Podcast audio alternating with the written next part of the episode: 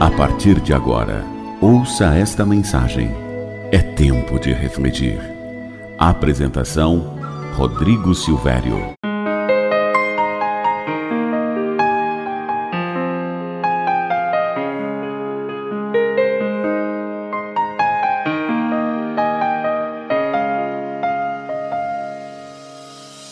Olá para você que me ouve, tudo bem?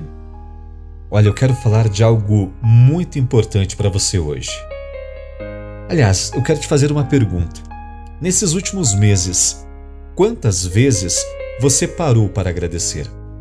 Quantas vezes pegou o celular e enviou uma mensagem, um áudio ou fez uma ligação apenas para agradecer? Eu sei que existem muitos motivos para reclamarmos da vida, mas te garanto que existem muitos outros para agradecer.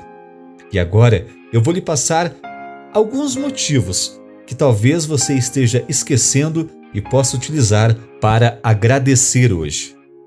Primeiro, agradeça por estar vivo. Já pensou se seus pais não resolvessem ter filhos? Você não existiria. Agradeça a essas pessoas que criaram você Talvez não tenha sido um pai, mas um tio. Talvez não tenha sido uma mãe, mas uma avó. Mesmo assim, agradeça. Essa pessoa lhe deu ensinamentos, alimentos, vestimenta, educação e supriu suas necessidades. Outro fator é agradecer pela nossa saúde.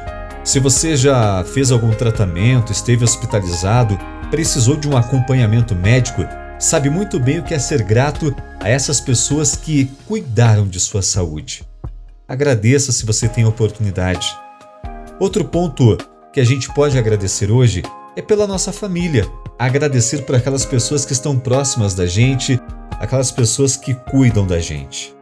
Se você pode agradecer alguém hoje, agradeça. Você pode agradecer os seus amigos, você pode agradecer a um professor ou uma professora da escola ou da faculdade, você pode agradecer a tantas coisas maravilhosas que Deus vem fazendo em sua vida. E é justamente sobre isso que eu quero falar. Jamais esqueça de agradecer aquele que é responsável e está por detrás de todas as suas conquistas e realizações, te abençoando, te inspirando, te corrigindo e protegendo. Sim, estou falando do Espírito Santo de Deus. Ele é digno de toda a sua gratidão. Expresse seus sentimentos a Ele, converse com Ele, ore diariamente e não esqueça jamais de agradecer. A gratidão é uma das qualidades mais nobres do ser humano. É muito desagradável conviver com alguém ingrato, que não sabe reconhecer as coisas boas que tem na vida. Quem ama Deus precisa ser grato e agradecer constantemente, porque nós recebemos muito mais do que merecíamos. Somos livres e salvos graças a Jesus Cristo. E isso é um presente maravilhoso de Deus. Emociona como a Bíblia fala também de agradecer. Em Efésios 5:20 está escrito: dando graças constantemente a Deus Pai por todas as coisas, em nome de nosso Senhor Jesus Cristo. Devemos ser agradecidos a Deus e também agradecer as pessoas que estão à nossa volta e cuidam da gente, nos abençoam, estão olhando pelo nosso futuro. Reparou como temos motivos sim para agradecer?